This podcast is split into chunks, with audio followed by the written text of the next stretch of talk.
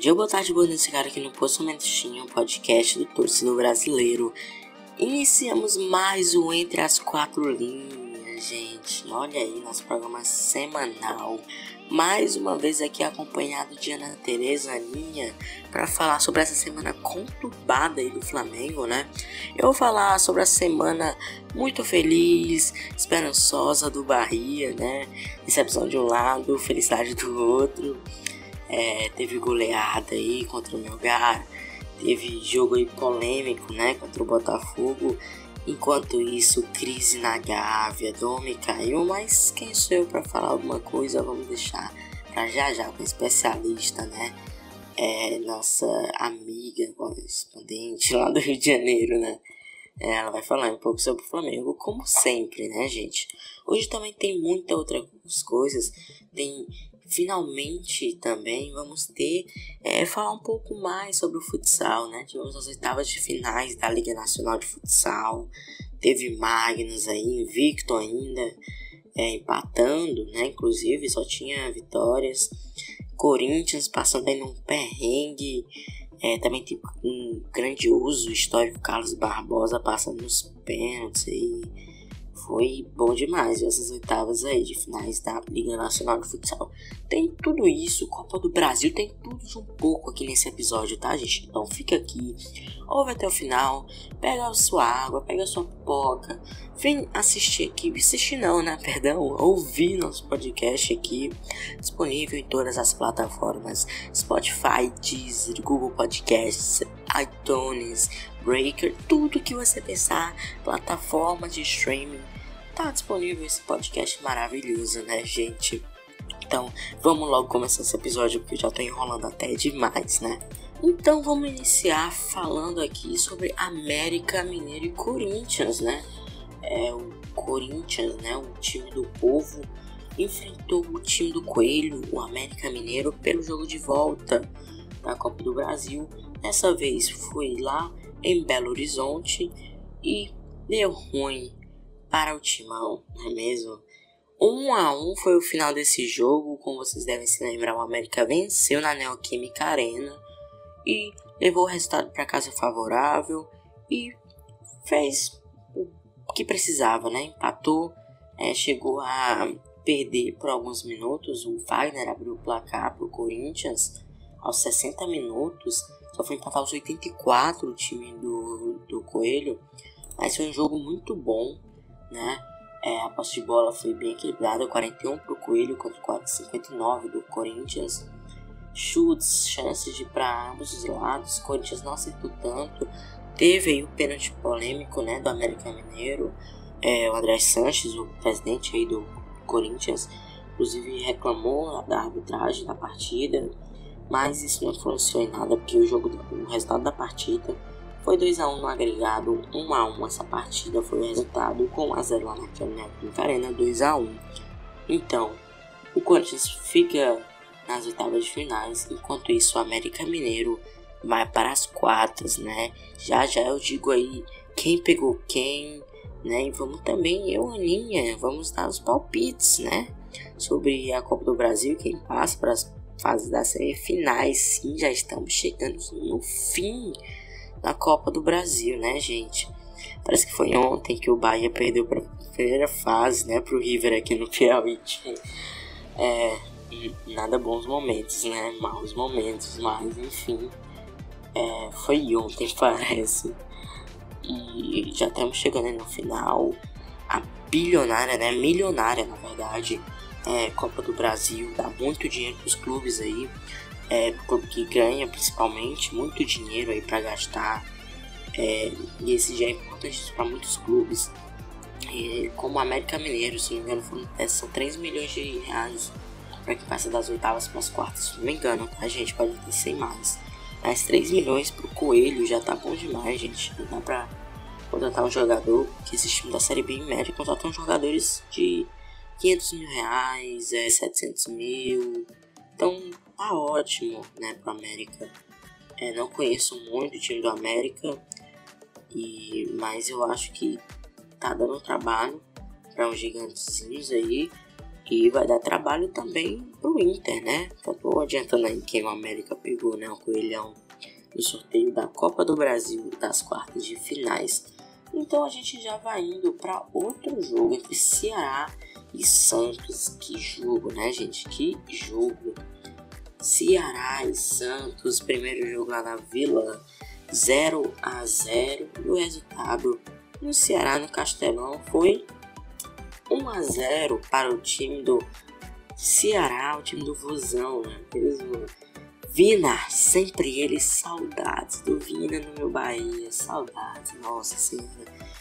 É, Zé Rafael, Vina, Leone, Regis, nossa, aquele meio campo do Bahia, de Júnior lá na frente. Meu amigo, não dava pra ninguém. Vina hoje saiu, todos saíram, né? De Júnior foi vendido. É, Zé Rafael também foi vendido aí pro time do Palmeiras. Vina nunca foi do Bahia, era sempre emprestado.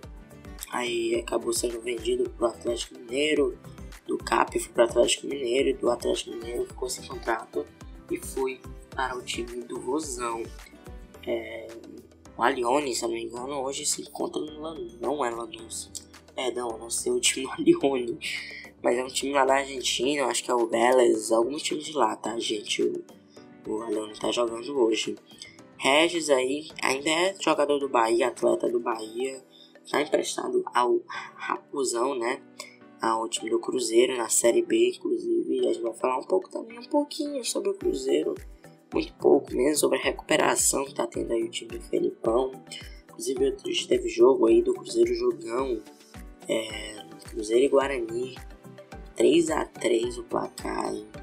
É, temos muitos amigos aí, é, familiares cruzeirenses, e eu vou falar um pouquinho aí também sobre essa imensa torcida, esse imenso clube que é o Cruzeiro. Mas antes de falar sobre esse time que tá na Série B, né? a gente vai falar mesmo sobre Ceará e Santos, complementar que esse jogo foi um jogo muito polêmico. Tivemos a expulsão de Marinho e Sandri Santos, né? O Marinho foi a mais curiosa, porque o Marinho já foi atleta do time do Ceará. Inclusive aquela entrevista deixou ele bem famoso, foi. Não sabia não. é, quem não se lembra dessa icônica entrevista dele, né? Pós-jogo. É, foi pelo Ceará, já foi atleta do Ceará, acho que quando o time jogava na série C ou B, acho que era B. E ele fez aquela entrevista lá icônica dele e é, voltou a encontrar o clube, voltou ao Castelão e teve briga no final do jogo. Final do jogo não, né? Pós-jogo é, ficou irritado né, com algumas marcações do árbitro durante o jogo e foi querer descontar no árbitro no fim do jogo, após o jogo na verdade. E não deu muito bom para ele, acabou sendo expulso e no próximo jogo do Santos na Copa do Brasil, seja próximo ano, Marinho não joga assim como Sandri Santos. O jogo é bem equilibrado também, 40% de posse de bola para o time do Ceará contra 60% para o time do Santos. Só que o Santos não acertou um chutinho sequer no gol. Foram 12 chutes, 0 na meta do goleiro Fernando Praz, experiente Fernando Praz, né? Muito bom goleiro, tá fechando muito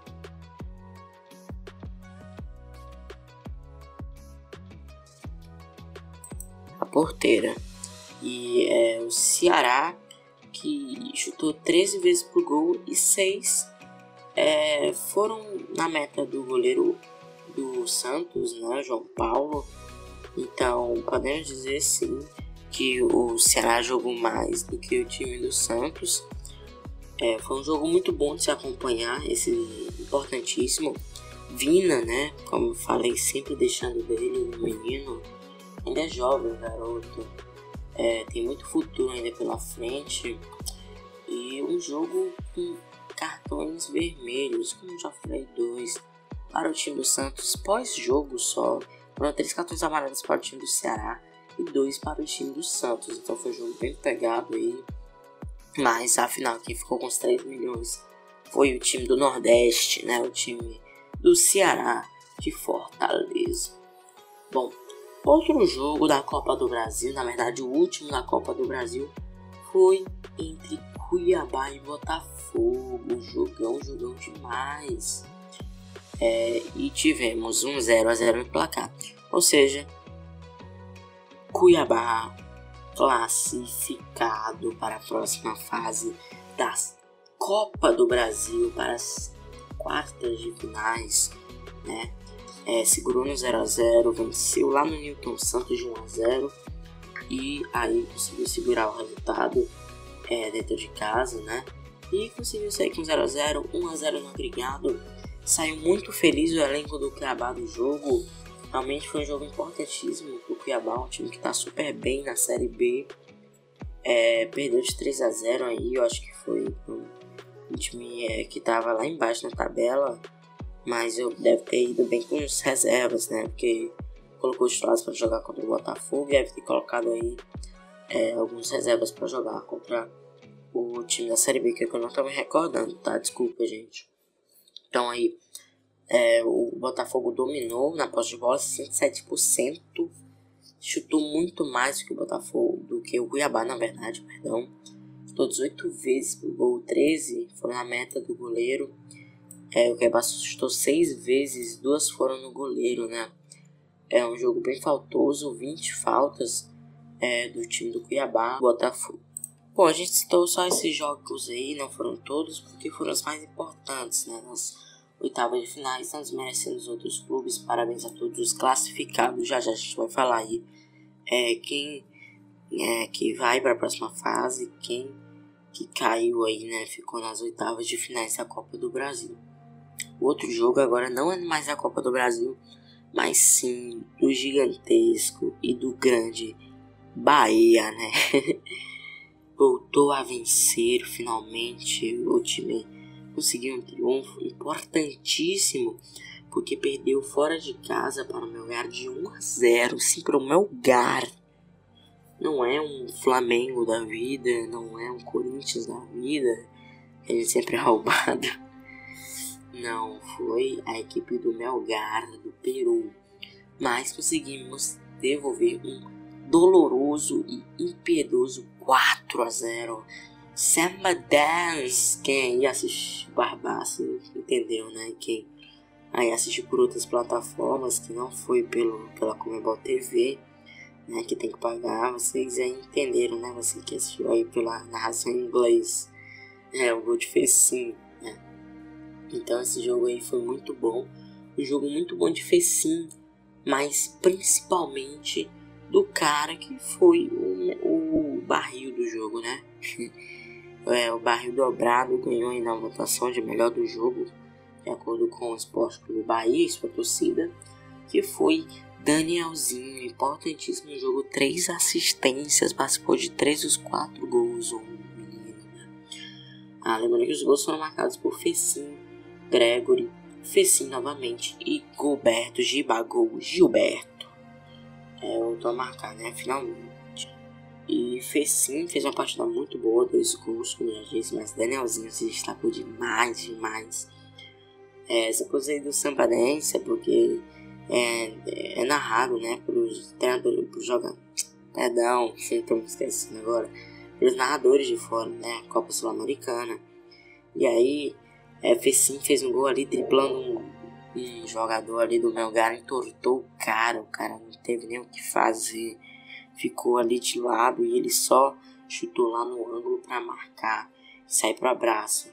Quando ali, porque vocês sabem que o pessoal lá nos Estados Unidos ele tem. Estados Unidos não, né? Os ingleses não têm esse costume de falar Oh, gol! Tem esse costume, sabe? De prolongar o gol. Eles falam Oh, a great goal! Aí eles vão detalhando o gol. É engraçado isso pra gente que não é acostumado com isso. É ali, a narrador, Oh, a great goal, a beautiful! É, aí ele depois, ah, está Sam Dance, Samba Dance!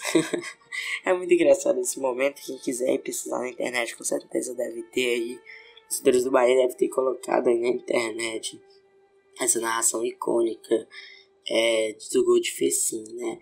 É, então, como já disse, o Bahia mereceu ganhar esse jogo. O jogo mil vezes melhor que o Melgar. Dormiu um pouco no segundo tempo. O Antônio marcou os quatro gols no primeiro tempo. Foram, foi um aos 12 minutos, outro aos 20, outro aos 34, outro aos 38 5, né? Então, é, o Bahia fez o resultado no primeiro tempo, no segundo tempo tirou um pouco o pé. É, Saldanha perdeu um gol inacreditável ali, né? Quem acompanhou o jogo e sabe o gol que ele perdeu debaixo das redes, realmente debaixo das redes. Complicado, né? Saldanha perdeu um gol daquele, meu amigo. Mas, é, enfim, o Bahia conseguiu brocar, seguiu aí um triunfo importantíssimo para a temporada. Vai rumo às quartas de finais, né? Agora da, da Sul-Americana, né? Se não me engano, realmente. É, é mesmo, as quartas de finais. Ou é oitava, gente, agora tô confuso. Gente, perdão, agora que vamos para as oitavas, né? Eu pensando que o Bahia já tava lá na frente, iludido de novo ele, né? Normal, né? Com o Bahia a gente sempre se ilude. Inclusive esse joguinho contra o Melgar, se foi ilusão, meu amigo. Demorar, viu? Pra gente aceitar que foi ilusão esse jogo. É, eu vou falar agora sobre é, um jogo, né? Já falei, foi um jogo muito bom do Bahia, mereceu mil vezes ganhar, mereceu até um placar mais elástico. Como eu disse, diminuiu, né? Tirou o pé no segundo tempo, não conseguiu ampliar essa vantagem. Eu acho que dava ali pra ser um 6 a 0 5 a 0 mas não conseguiu, né? Porque eu acho, como eu falei, vou falar de novo, tirou o pé né, mano? Menezes foi bem bonzinho ali, né, com o pessoal do Melgar, que podia tomar uma surra mil vezes maior do Bahia. Né? E agora a gente vai falar sobre o adversário do Bahia nas oitavas de finais. Time aí, né, União Santa Fé, União de Santa Fé, né? Time argentino aí. É, primeiro vamos falar como é que tá a temporada deles, né? O time do União de Santa Fé foi eliminado já na Copa. Na, peraí, eu me esqueci, gente, eu tô esquecendo das coisas já. Foi eliminado já na Copa da Argentina, né? Perdeu já nos 32 avos. Foi eliminado, foi eliminado nos 32 avos da Copa da Argentina. É, e não conseguiu evoluir no campeonato. É, na Copa da, Liga Profissional que é pelo jeito o novo campeonato argentino, né, o novo formato, que é em grupos agora, é dividido em grupos. União de Santa Fé jogou duas partidas e tem quatro pontos no momento. Foi um empate contra o time do é, Arsenal, Arsenal de Sar Sarandi. É, gente, não sei falar esses nomes. E venceu a equipe do Racing por 2 a 0 A equipe vai pegar o Flamengo, né? É, o time do, do União de Santa Fé eliminou dois times para chegar nessa fase da Sul-Americana. Eliminou o Atlético Mineiro lá no início da temporada, em janeiro, se não me engano, fevereiro, março, por ali. É, pelo placar de 3 a 2 né? Ganhou de 3 a 0 dentro de casa e fora de casa é, perdeu de 2 a 0 e levou aí o placar. E passou também do Emelec, né? Que foi um pesadelo para a equipe do Flamengo ano passado. Quase não passa. Mas conseguiu passar. Como a gente já sabe, né?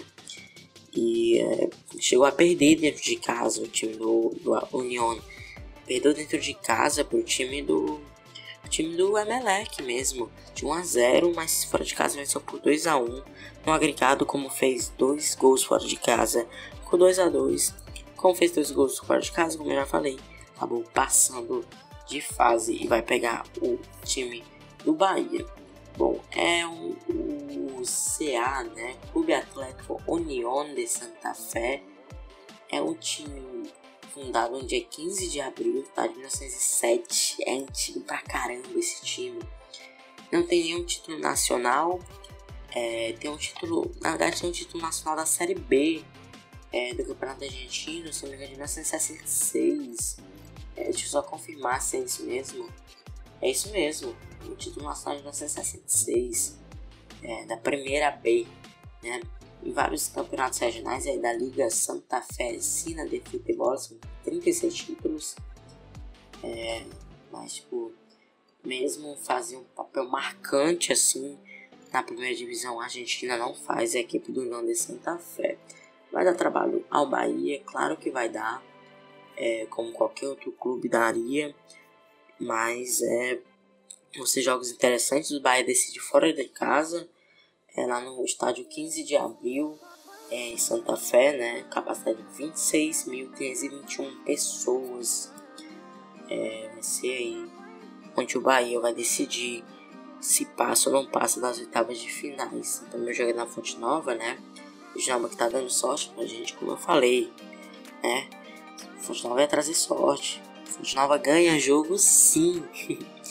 pode parecer estranho, mas a Fonte Nova ganha jogo sim, importantíssimo.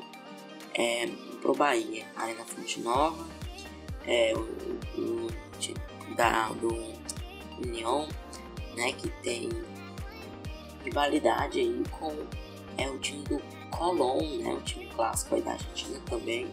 Dos maiores clássicos da Argentina é Santa Fé e Colón. As equipes, equipes clássicas, né? E fazem aí jogos emocionantes nesses clássicos.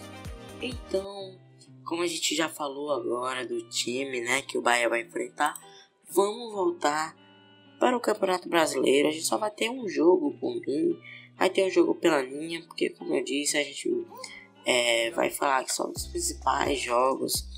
E eu vou falar sobre o tão polêmico Bahia e Botafogo do Rio.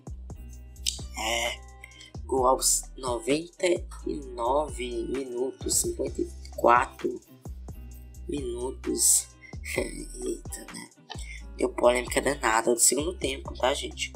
Os 99, como eu disse. Jogo polêmico, gol anulado do Bahia no primeiro tempo. Vamos lá, né, para minha opinião. A opinião sobre esse jogo é que o Bahia conseguiu jogar bem, bem superior ao Botafogo, coisa que eu esperava, não esperava, na verdade, porque o time do Botafogo ia vir bem montadinho e não acharia que não ia ser um jogo tão fácil para o Bahia. O placar não mostra isso, é claro, que o Bahia não soube aproveitar muitas chances. Mas o Bahia, por que parece, teve muitas, muitas chances mesmo para é, ampliar esse marcar. Ampliar não, né? Abrir. Porque no último lance que foi fazer o gol, e, tipo, jogou muito bem, não conseguiu aproveitar, como sempre, né? Mas um jogo muito bom da equipe. Agora vamos falar sobre as polêmicas, né? Primeiro gol de Fecim. É... Vamos lá, né? Gol legal até então. Só que a gente vai olhar lá atrás. Teve é, quando o Nino Paraíba foi roubar a bola, né? Roubou com falta. É, não posso dizer que não. Né? Roubou o adversário ali. É, falta claríssima, o juiz não viu. É, teve que inovar para não marcar o gol. E falta claríssima, né? Concordo totalmente com a marcação do juiz é, na, lá dentro, né? E aí vamos para o mais polêmico de tudo, né? Foi o gol do Bahia, o pênalti marcado a favor do Bahia aos 99 minutos. Felipe Neto morrendo de raiva e quem segue no Twitter sabe por que, que eu tô falando isso, né? É, perguntando aí, né, sobre o Mano Menezes, se ele fica indignado só quando o Bahia é prejudicado e quando o Bahia é é ajudado, beneficiado pela arbitragem, não fala nada, né? Palavras duríssimas de Felipe Neto. e é, vamos lá para minha análise, né? Nunca falei minha análise sobre o pênalti marcado. Bom, é, o pênalti foi marcado pelo juiz após ele se redirecionar ao VAR, a cabine do VAR, né? E ele marcou dentro de campo e só foi é, revisar mesmo, mas seguiu com a mesma decisão de campo ao ver é, o lance novamente, né, em câmera lenta, em tudo, mas aí ele prosseguiu né, com a escolha dele de campo. E o que, que aconteceu? Mão de Benevenuto. Por que, que deu toda essa polêmica? Bom, é, antes da bola encostar na mão do jogador é, do Benevenuto, ela encoxou no joelho. E logo que bateu no joelho, bateu na mão dele. E bora lá, né? É o que eu acho, tá, gente? Que eu, eu, Enzo Manuel, acho desse lance, né? Eu vou tirar meu clubismo de lado, tá? Vocês vão achar que não, mas eu vou tentar ao máximo tirar meu clubismo aqui de lado. Mas eu achei que foi pênalti sim. Mas primeiro, se você disser que não foi, você não tá errado, tá? Você não tá errado. Foi um lance muito de interpretação. E o porquê disso? É, eu assisti a Sport TV hoje e é, convidaram três é, árbitros, ex-árbitros na verdade, para comentar sobre o lance, né? Dois disseram que foi pênalti e um não. Mas o que, que o cara que falou que foi pênalti disse? A regra não é clara sobre esse uso de mão. Não é clara. Então a culpa não é do árbitro em ter marcado o pênalti, assim como não seria culpa dele caso ele não marcasse o pênalti. Não seria culpa dele, seria da CBF, que não faz a letra. A letra. Olha. A, a, a regra correta, né? Aí clara, na verdade. Então, não vou discordar da sua opinião de vocês. Você disse que não foi pênalti. Respeitar ao máximo. Bom, é, eu acho que foi importante pro Bahia esse pênalti, é claro, né? Quase não ganha o jogo. Mas é que o Bahia jogou bem, bem superior ao Botafogo. Jogou, mereceu muito esse triunfo aí na Fonte Nova, iluminada Fonte Nova, né? estádio aí de grandes conquistas, é, Brasileirão de 1988, Brasileirão de 1959, Fonte Nova ganha jogo sim, tá? Tusta Tricolor ganha jogo sim, tá bom? E a gente já vai aqui falando sobre alguns números, na verdade, né? Bahia, é, lembrando que esses dados, né, esses números do Bahia estão sendo pegos do Sport Clube Bahia Números EC Números. Pera, opa, vou falar certinho agora, tá? EC Bahia, tudo junto. Aí, um espaço, números, né? É, inclusive, vou deixar aqui na descrição do podcast, como eu sempre deixo, é, o Instagram e né, o nome do Instagram.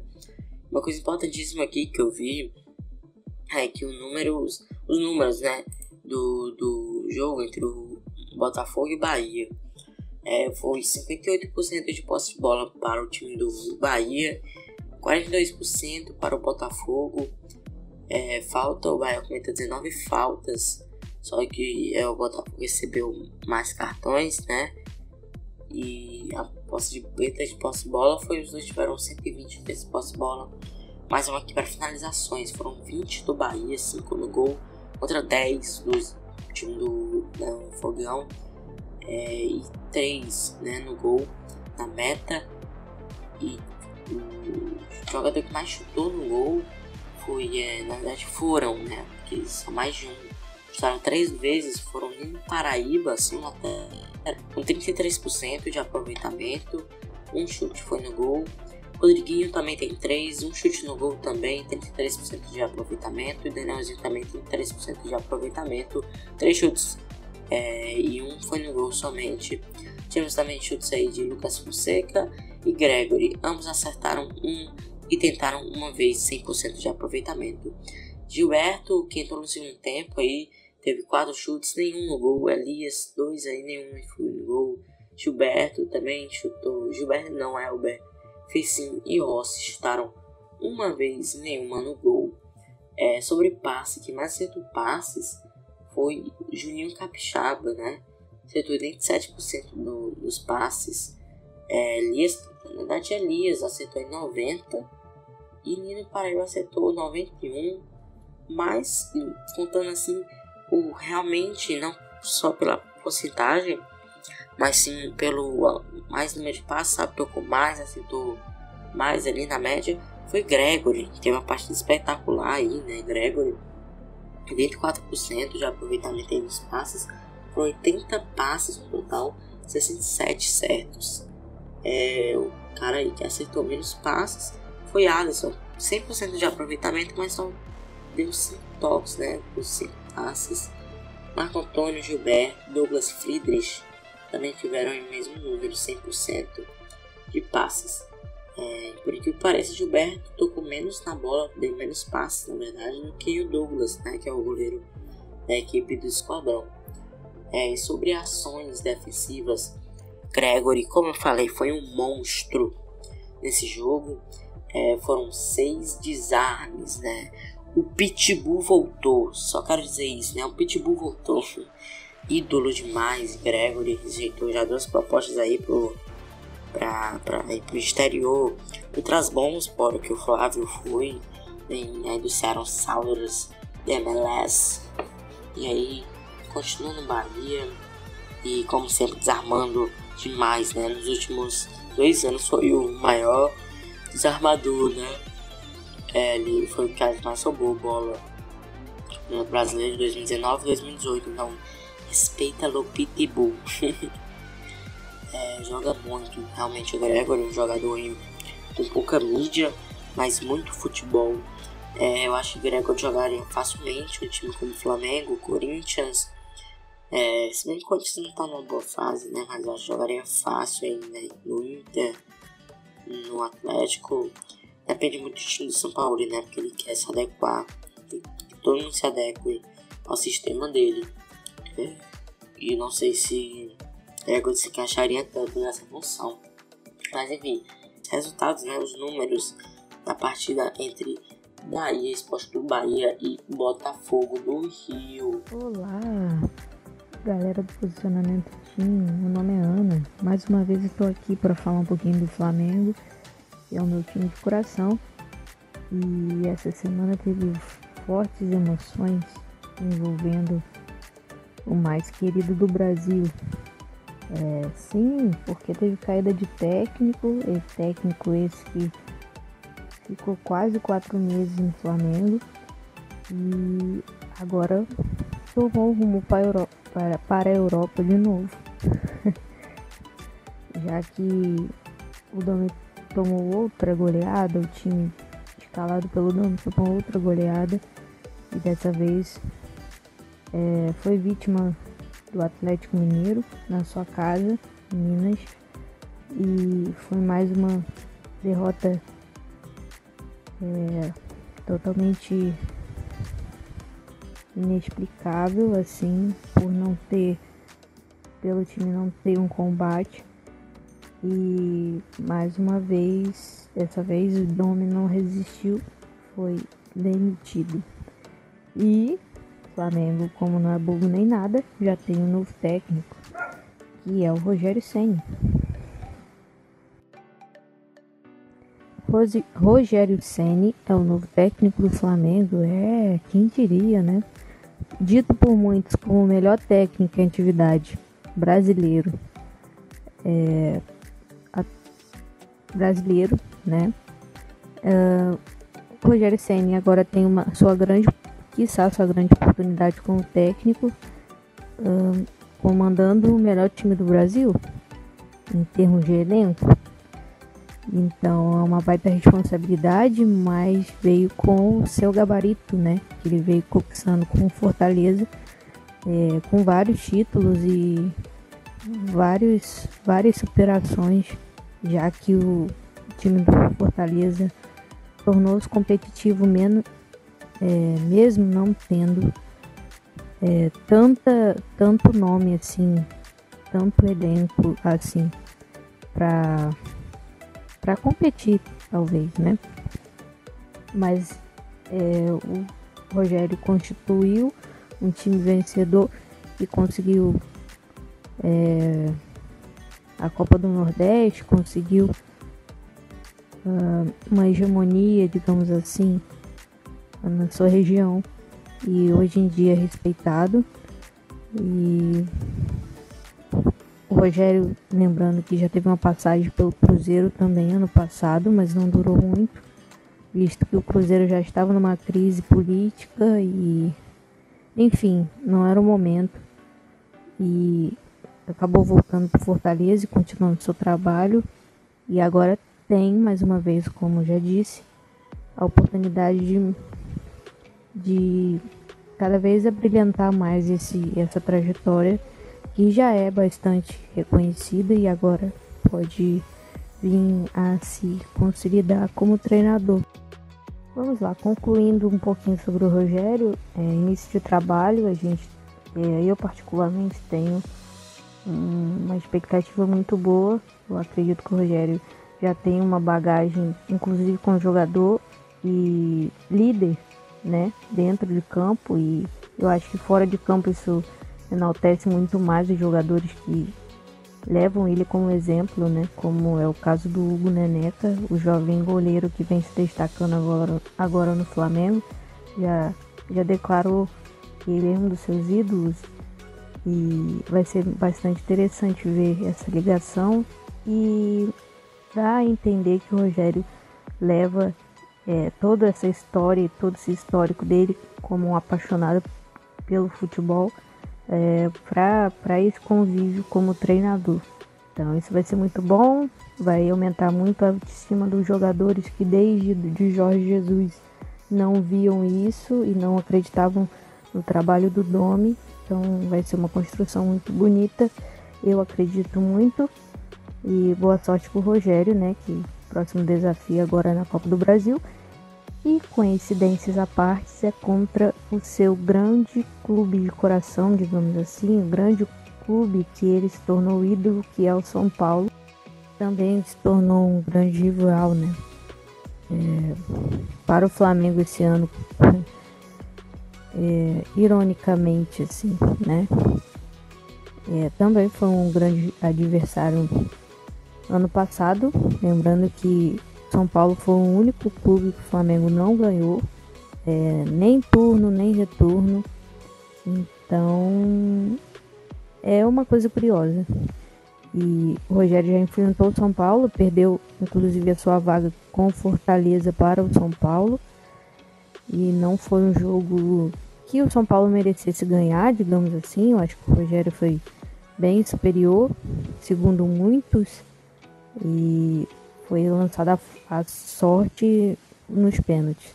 Então vai ser bem legal de ver com um time totalmente novo por Rogério e com peças bem talentosas é, esse confronto. De... Mas continuando sobre a Copa do Brasil, lembrando que essa semana vai ser decisiva, né? Loucura, porque teve sorteio sexta-feira e passada e agora já começam as quartas de final. E os clubes que estão nas quartas é, são Flamengo, São Paulo, como já citado aqui, Internacional e América Mineiro, que surpreendentemente ganhou do, do Corinthians, né? O América. E Outros confrontos são Ceará e Palmeiras, que promete ser um jogo bem interessante. O Ceará que vem fazendo uma campanha muito legal também no brasileiro. E por último, né, é um jogo também bastante pitoresco, é, exótico, digamos assim, diferenciado. é, será Grêmio e Cuiabá. Cuiabá esse aqui. É, ganhou, Bota, ganhou do Botafogo, né? Foi bem legal a trajetória até aqui. Então são esses os jogos, prometem muito. E vamos ver quem vai ser o próximo time milionário. É, e a gente vai falar agora sobre Elindio Ramírez, jogador anunciado pelo Esquadrão nessa noite de segunda-feira. Já era provável, é, a gente só estava esperando, né? Ele assinar realmente o contrato. Matheus Babá sendo o cara que tem o maior canal, né? Independente sobre o Esporte Clube Bahia. É, tinha conversado com ele via direct no Instagram. Na verdade, ele mandou uma resposta com o story dele. E aí ele respondeu dizendo que só faltava um contrato. Isso foi na quarta-feira, terça-feira, que ele veio para é, falou isso na verdade, e faltava só um documento para viajar. E esse documento, pelo visto, foi assinado porque está aqui, né, no, no nas redes do Bahia, mas saiu primeiro aqui no sócio digital, né? É, vamos falar que abre aspas para o que tem aqui no sócio digital. Novo reforço. Atacante colombiano assina com o esquadrão. hoje 7h30. É, o Esporte Clube Bahia comunica que o atacante Juan Pablo Ramírez é o novo reforço tricolor. A contratação foi anunciada em primeira mão no sócio digital. Conhecido na Colômbia como El Indio, o jogador do Atlético Nacional, campeão da Libertadores de 2016, assinou o contrato de empréstimo com o Bahia, tá, gente? Empréstimo até dezembro de 2021. Canhoto Juan Pablo fez, faz, na verdade, 23 anos no próximo dia 26. Nasceu na cidade de Medellín, tem 1,80m de altura e atua também na beirada do campo, quanto também como meio armador. Meu Deus, português hoje tá bom, hein? É, acumula diversos jogos pela seleção de base de seu país, que é a Colômbia, né, gente? A principal delas no Sul-Americano de Sub-20 de 2017. É, ainda defendeu emprestados colombianos Deportivo Pasto, Leones e Atlético Bucaramanga. Bom, esse é Juan Pablo Ramírez. É, como é, foi falado aí no sócio digital, ele tem passagem por empréstimo pela equipe do Leones, do Deportivo Pasto, é, de novo pelo Leones, né? Foi revelado aí pelo time do Atlético Nacional e é, tem muito aí para dar pro Bahia, né? Aqui é, no Wikipedia dele, ele tem 3, 3, 4 gols na verdade. É, com 10 partidas aí é, pelo Deportivo Pasto, pelo Leones e pelo Atlético Nacional. É, e 6 partidas pela Colômbia Sub-20 2017. Bom, minha avaliação sobre ele, né? Muito bom jogador. É, o Bahia soltou aí os melhores momentos do jogador, do atleta é, em outros times. Não só digital, mas eu vou colocar é, nos stories no Instagram, vou tentar colocar o acesso a esse vídeo. Ou a outro vídeo mesmo, né, dele, melhores momentos do jogador, para que a gente não pode avaliar por isso, porque os, como eu disse, os melhores momentos não tem os piores momentos. E isso a gente vai ver em campo, né? Um atacante, como explica ali o comunicado, também joga pela ponta ali, né? Pelas pontas e como meio armador. Acho que ele não vai ser utilizado como meio armador, porque ali a gente já tem Danielzinho e Rodriguinho que estão disputando vaga.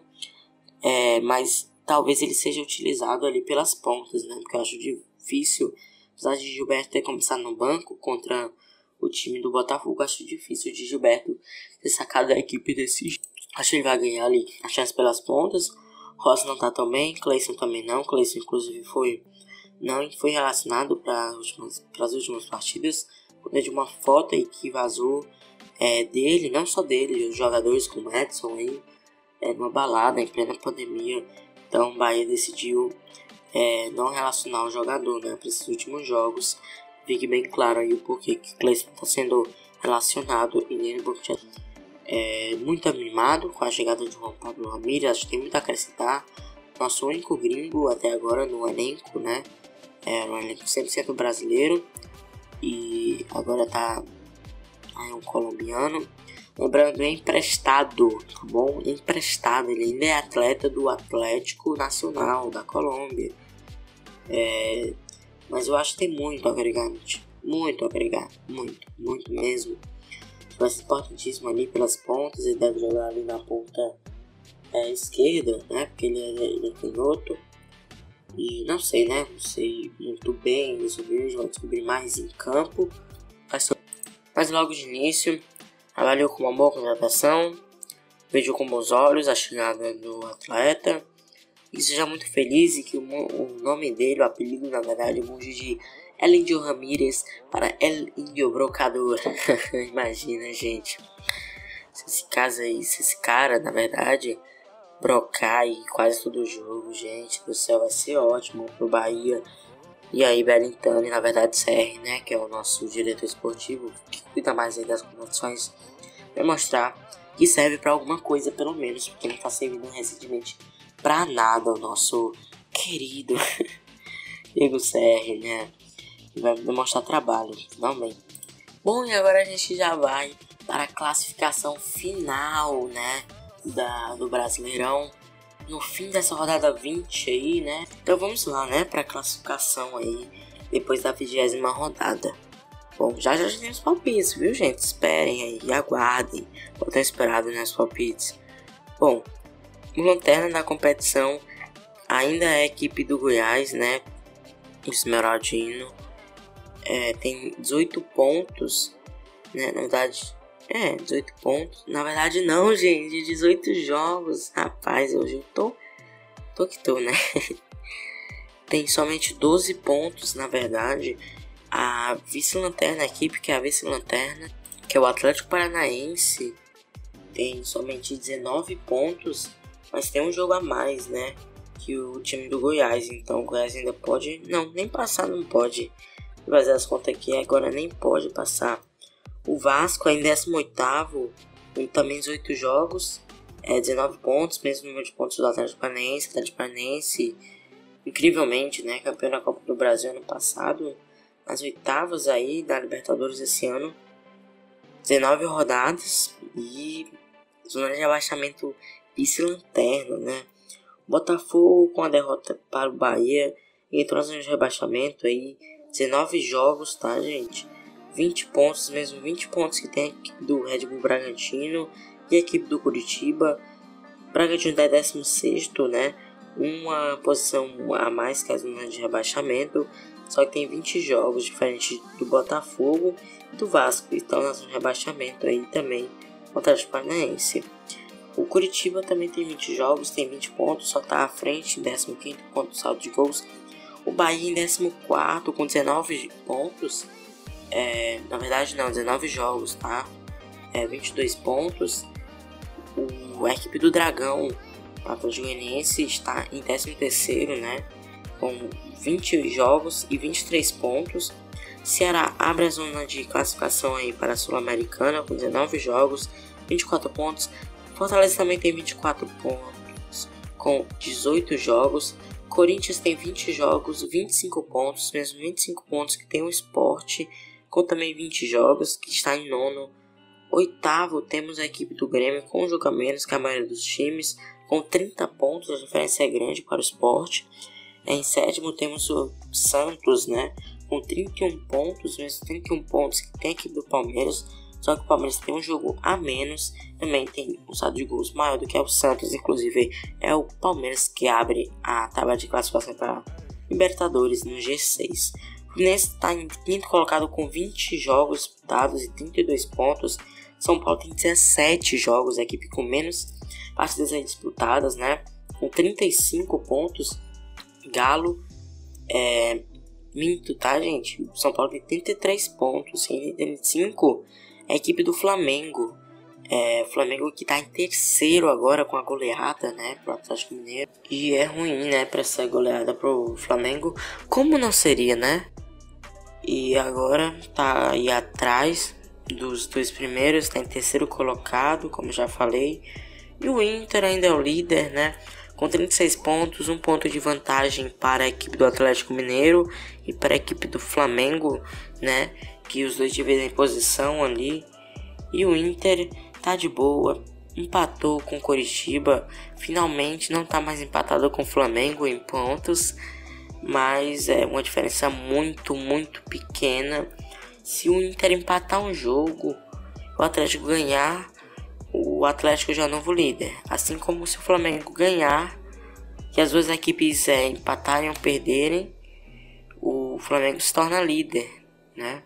Então tá bem equilibrada essa liderança aí do Campeonato Brasileiro. Bom, como já faz tempo que eu não falo isso, o artilheiro da competição, né? Thiago Galhardo, o homem iluminado, 15 gols na temporada do Campeonato Brasileiro depois vem o Marinho com 12 e o Pedro com 10. É, com classificação média, melhor classificação média, de acordo com o SofaScore, que é o aplicativo que eu uso aqui, é bem renomado aí nas questões de análises. O jogador com melhor média de pontos é Marinho com 7.61. Depois vem Vina com 7.51. Depois De Arrascaeta com 7.46, mas tem poucos jogos, como a gente sabe, né? não tem tantos jogos assim. Com mais assistências do campeonato, temos o Marinho com 5, o Thiago Galhardo também tem 5 é, assistências aí. É, gol de pênalti, Temos aí o Galhardo que guarda todos, 5 gols de pênalti do Galhardo. E o cara que soma mais gols e assistência é também Thiago Galhardo, o atacante improvisado. Incrivelmente, né? Improvisado ali e tá servindo muito bem pro Inter. E quem sabe aí até merecendo uma convocação para a seleção de Tite, né? Mas enfim, vamos para os palpites? Vamos lá, né? Primeiro as damas, né? Então vai lá, Aninha. Fale seus palpites aí sobre os determinados jogos que foram escolhidos.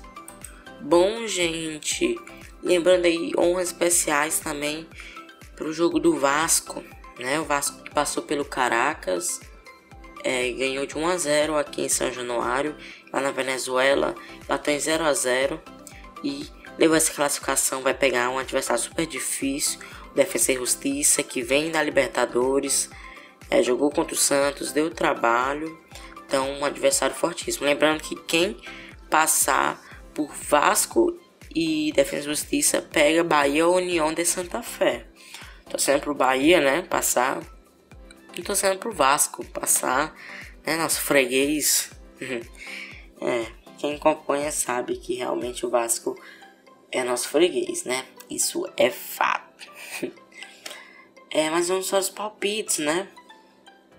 É, também honras especiais ao São Paulo, que não passou, mas é muita garra, jogo incrível, né?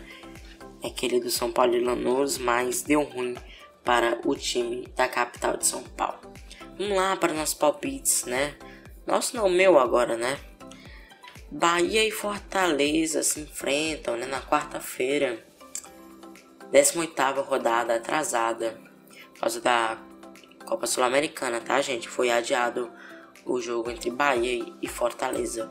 Bom, esse jogo, jogão, né? Fonte Nova. Eu acho que o Bahia ganha de uns 2 a 0 Dependendo de Rogério, né? Rogério Senna, como a Aninha falou aí, especulado no time do Flamengo. Se ele sair, eu acho que é muito grande a chance do Bahia ganhar, porque não sei se o Fortaleza vai conseguir repor tão rápido assim um técnico bom, né? Como é o Rogério Senna. Flamengo e São Paulo no Maraca. Também na quarta-feira, jogo de ida da Copa do Brasil. Esse primeiro jogo eu acho que vai dar uns. Complicado, jogão, jogão demais. Acho que dá uns 2x1 um pro Flamengo, viu? 2x1 um pro Flamengo. É, vai decidir realmente lá no Morumbi. Mas vamos para ver quem passa, né? Meu palpite. Pra ver quem passa entre Flamengo e São Paulo. São Paulo decide em casa. Acho que passa o Flamengo. Nos pênaltis. Sim, nos pênaltis. Acho que sim. Passa o Flamengo nos pênaltis. Vai ser apertadinho. Vai ser a estreia de Rogério Ceni. Eita, né? Vai ser jogão, jogão demais. Mas eu acho. Mas eu acho sim que o time do é, do Rogério Ceni, talvez, né, do Rogério Ceni, vai passar sim da equipe do São Paulo, mesmo decidindo fora de casa. É, Cuiabá e Grêmio, o Grêmio decide em casa, complicado, viu? Só tem jogão, só tem jogão, realmente. Eu acho que o Grêmio passa, o Grêmio passa, talvez por um 3 a 2 aí no agregado, como vai decidir em casa, isso vai importar bastante. É, acho que passa o Grêmio. Inter e América Mineiro, Coelho, né? Inclusive aí falar, né, que o Kudê deixou, não deixou ainda nesse momento que eu tô gravando, mas vai deixar o Internacional para treinar o Salta de Vigo, né? E deve trazer o Abel Braga, o mais especulado aí, para assumir a equipe do Internacional de novo, né? Ganhou Libertadores pelo Inter, não acho que seja a melhor opção. É, eu acho que vai ser mesmo de Vanderlei Luxemburgo, técnico ultrapassado e que não vai conseguir tão bons resultados quanto grande parte da torcida do, do Inter acha. Então, mesmo assim, eu acho que o Inter passa. É, Lisca doido tá fazendo um ótimo trabalho na equipe do América, mas eu acho muito difícil, né? Se Thiago Galhardo jogar bem, É, vai ser uma ação goleada, na verdade. Acho que o Inter passa assim. Ceará, inclusive, ah, inclusive falar que o América decide em casa, tá? Mas eu acho mesmo assim o Inter passa. Ceará e Palmeiras, Ceará decide dentro de casa. Complicado, complicado. Mas eu acho que o Ceará passa. Ceará passa. É, sim, eu acho que o Ceará passa. O único time do Nordeste a chegar, né? As semifinais. Eu acho que o Ceará passa. Mas é um jogão, claro. Jogões, né? Jogamos. Não sei né como é que fala. Meu Deus do céu, gente. Mas enfim. Acho sim que o Ceará passa. Decide em casa, né? Vina vai guardar o dele nos dois jogos. Acho que vai ser uns 2x1. Um. Não, uns 3x1 no Allianz Parque no primeiro jogo. E aí é, o Ceará vai passar com 2 a 0 Vai ganhar, na verdade, 2 a 0 no Castelão, vai levar para os pênaltis e vai ganhar esse jogo assim do Palmeiras e vai passar. Então esses são meus palpites, né, gente? Palpites para o jogo da Copa do Brasil. Jogo de ida. Vamos lá. É, primeiro jogo Flamengo e São Paulo. São Paulo vai decidir em casa. Lembrando que Copa do Brasil não tem critério de desempate mais, né? Entre fora ou não. Então a disputa acirrada ainda mais. São Paulo vai decidir em casa. A gente tem um jogo agora de ida contra o Flamengo no Maracanã. E esperamos Quer dizer, eu espero, como flamenguista que sou, uh, que o Flamengo ganhe, claro. Talvez 1 a 0 vai. O outro jogo é Cuiabá e Grêmio. Cuiabá que vai decidir em casa, na sua arena. E é o grande favorito, né? Para seguir então eu vou apostar na zebra, que é o Cuiabá. E vou colocar empate no primeiro jogo. E vitória do Cuiabá no Gol Salvador no, no último. No segundo jogo. Aí o próximo temos Internacional e América Mineiro que também vai ser bem interessante e, e também vou postar no América Mineiro. No último jogo temos Ceará e Palmeiras. Esse com certeza dará Ceará. Podem, podem me cobrar depois. Com certeza vai dar Ceará. E vou chutar um placar assim de 3 a 0. Eu acho que o Ceará vai fazer dois, depois um. No agregado será três. E sim, sim, sim. Ceará sairá para semifinal. Mas, como a gente já falou muito de futebol, a gente vai passar agora sobre a LNF, Liga Nacional de Futsal. É, sim, tivemos oitavas de finais. Tivemos alguns jogos de ida, também alguns jogos aí de volta, né? Na verdade, só não tivemos os jogos entre Pato e a equipe do Atlântico, né? Eu ainda não consegui saber o que estava acontecendo, que aconteceu, na verdade, porque é, os jogos estão data a definir. Então, eu não sei o que aconteceu, mas entre Pato, a equipe do Pato, né, e o Atlântico, os jogos ainda não ocorreram. Mas vamos para lá falar aqui sobre os resultados, né? Jogos de ida. Agora foi disputado no dia 4 aí, né? No dia 5 também, no dia 6. E o primeiro jogo foi entre Magnus e a equipe do. Pera gente. Do Campo Mourão.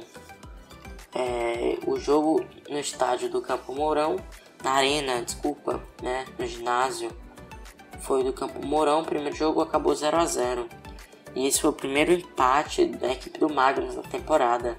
A equipe do Magnus somou 36 pontos, na classificação do grupo A. 12 jogos, 12 vitórias. Caraca, hein? Caraca. Que equipe é do Magnus. Mas enfim, é, empatou. O Corinthians também empatou fora de casa é, com a equipe aqui do Foz Cataratas. Empatou em 1 a 1 aí né, na arena, no ginásio do Foz Cataratas. Bom, a equipe do Minas empatou também com Cascavel dentro de casa em 3 a 3 deve ter sido um jogão, né, gente? Não acompanhei dos jogos da LNF. É, equipe do Genville. Sim, tem equipe do Genville de futsal, não é só no futebol, né? Que hoje está disputando a Série C aí, a equipe do Joinville. Série C não, Série D. É, mas a equipe de futsal do Joinville está muito bem, né? Fora de casa venceu o Azoeva. A Soeva. Sei nem como é que fala direito. Por 5 a 0 São massacre. E, né, vai ser ótimo resultado para dentro de casa. Já a equipe do Praia, Praia Clube, outro empate, gente, meu Deus, contra o Muarama. O Muarama, não sei como é que fala também, gente, nomes são complicados no futsal, viu? É 3 a 3 outro jogão, né? Já a equipe aqui do São José, São José empatou com a equipe do Tubarão. Barão, que foi o primeiro colocado no grupo C, com 24 pontos, 12 jogos, 7 vitórias, 3 empates e 2 derrotas. Empatou fora de casa com o São José, que foi o quinto colocado no grupo A, com 15 pontos só somados. E conseguiu esse empatezinho dentro de casa. Já a equipe aqui do Joaçaba empatou dentro de casa com o Carlos Barbosa, né? equipe tradicional histórica do Carlos Barbosa, que terminou sendo colocado no grupo B com 21 pontos somados. E esse foi os jogos de ida, jogos de ida. É, já na jogos de volta, o Flamengo, Flamengo não, olha gente, o Corinthians passou bem é, ali, né? No meio ali, passa ou não passa é, sendo que ele empatou fora de casa. Dentro de casa ganhou por 3 a 2 da equipe do Foz Cataratas e levou essa classificação para as quartas de finais da Liga Nacional de Futsal. Bom, a equipe do Magnus que empatou o jogo lá fora com a equipe do Campo Mourão acabou vencendo por 3 a 1 dentro de Sorocaba, né, na Arena Sorocaba por 3 a 1 e passou para as quartas de finais facilmente. Já o jogo entre Cascavel e Minas acabou em 2 a 2, né? E o time do Minas passou, né? Deixa eu ver só confirmar aqui. Sim, é a equipe do Minas que passou. É, a equipe do Minas passou. Não, perdão, gente. Meu Deus, eu tô vendo aqui errado. Quem passou, na verdade, foi a equipe do um a Cascavel. É que hoje eu tô bem confuso, velho. Mas a equipe do Cascavel que passou. E aí vai para as quartas de finais. Vai pegar a equipe aí do Magnus. Tá lascado. Tá lascado. Desculpa aí. Os aí do Cascavel, mas é difícil, viu? Difícil. Time invicto. Mas nada é impossível, né? Já a equipe do Muarama é, enfrentou o Praia, né? E o jogo foi 2 a 2 E como vocês devem saber, a equipe do Praia passou, não é? é no agregado foi aí, né? Deixa eu ver, foi, na verdade foi para os pênaltis. A equipe do Praia venceu por 2 a 1 nos pênaltis, porque o primeiro jogo foi 3 a 3 e o jogo de volta foi 2 a 2 Então, é, passou pelo, pelos pênaltis a equipe do Praia estão nos pênaltis, viu? Complicadíssimo isso. Já que do Joinville venceu é, o jogo de volta por 2 a 1 e se classificou, ganhou aí do Açoeva, né? E passou. Não tem adversário definido, porque é, ainda tem esse negócio aí que eu falei pra vocês sobre o Pato e o Atlântico, né? Que precisam jogar nos dois jogos Então, é o adversário vai sair entre Pato e Atlântico. Bem provável que seja o Pato, por ser uma equipe que foi campeã no ano passado. É, o campeonato foi o segundo colocado no grupo C, com 21 pontos, é, 6 vitórias, 3 empates e 3 derrotas. É bem provável aí a equipe do Atlântico terminar em quarto só, com 12 pontos, na verdade 12 jogos, né, 16 pontos 4 vitórias, 4 empates e 4 derrotas. E por último aí a equipe do Carlos Barbosa passou nos pênaltis por 4 a 1 é, da equipe aqui do Joaçaba. E como ficou, né, esses confrontos das semifinais, quartas de finais na verdade. O Magnus vai pegar a equipe do Cascavel, o invicto, né, que tem o artilheiro da competição, que é o, o Capita, né, o Rodrigo que é o campeão da seleção brasileira de futsal, a equipe do Magnus, é o artilheiro com 10 gols, né? E vai pegar a equipe do Cascavel. Já o Praia vai pegar o time do Umuarama, Umuarama, né, gente? Então vai ser um jogo muito bom, tá? É, vai ser um jogo bem equilibrado, duas equipes muito boas. Recomendo muito assistir. Joinville Ainda não tem adversário por conta do Pato e o Atlântico falta se enfrentar. E tem jogão na área, mano. Jogão na área. Temos Carlos Barbosa e Corinthians. Jogão. Eu, se fosse vocês, não perderia. Nem à toa. Deixa eu ver até onde vai transmitir, gente. Vai transmitir o primeiro jogo aqui, ó. Que vai ser no estádio, na arena do Corinthians, né? Vai ser, vai transmitir na, na Sport TV, tá, gente? 11 horas da manhã no dia 15. É, o jogo de volta será na casa do Carlos Barbosa. Será às 2h30 do dia 22. É, também transmitido pelo Sport TV. Na verdade, todos os jogos vão ser transmitidos pelo Sport TV, tá, gente? Então, assistam. Futsal é um jogo bem interessante. Recomendo a todos. Então, gente, acabou de chegar uma noticiazinha aqui que o Fortaleza anunciou a saída de Rogério Ceni. Então, nas próximas horas, Rogério Ceni será sim anunciado pelo Flamengo, né? Clube de Regatas Flamengo. Ótima contratação.